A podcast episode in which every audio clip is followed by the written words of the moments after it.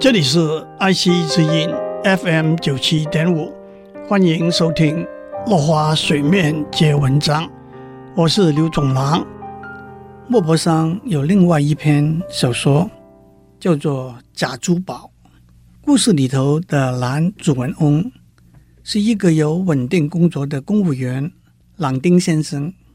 他在他上司家里的一个晚会上，认得一位年轻貌美的女孩子。他满脸的笑容，反映出背后的一个纯洁可爱的灵魂。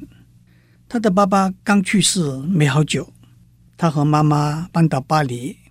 目的就是希望她在巴黎找到一个好丈夫。他们两母女安静、低调、诚实。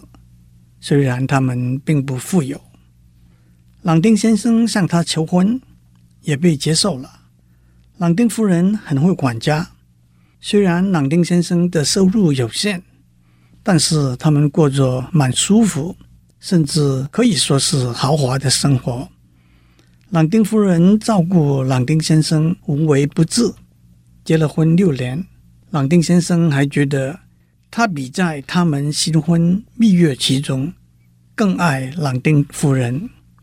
但是有两件朗丁先生不喜欢的事情：朗丁夫人喜欢去看戏，他的朋友常常替他买到戏院包厢的票。朗丁先生虽然白天在办公厅累了一天。还是得陪他去看那些他觉得枯燥无味的表演。另外一件事情是，朗丁夫人很喜欢收集假的珠宝。过了一阵子，朗丁先生对陪夫人去看戏的事找到一个解套的办法。他建议朗丁夫人找他的女朋友陪他去看戏，自己留在家里休息。虽然起初朗丁夫人不愿意。但是后来，他还是接受了。至于他戴的假的钻石耳环、假的珍珠项链、假的黄金手镯，虽然朗丁先生跟他说：“既然我们买不起真的珠宝，自然纯真的美就足够了。”但是朗丁夫人说：“这是我唯一的弱点。”有时候，他们两个吃过晚饭，坐在火炉旁边。朗丁夫人就一一欣赏他放在珠宝箱里头。朗丁先生把他们叫做“乐色”的假珠宝。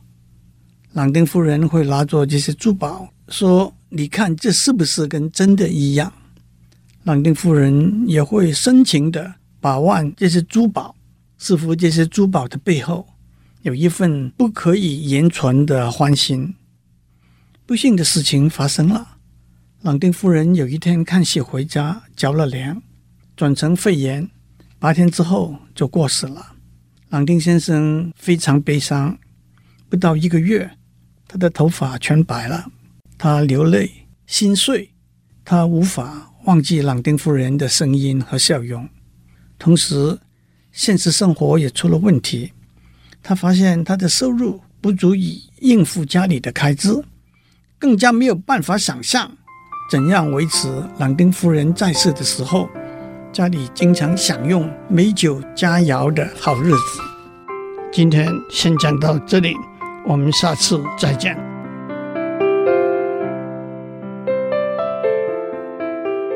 以上内容由台达电子文教基金会赞助播出。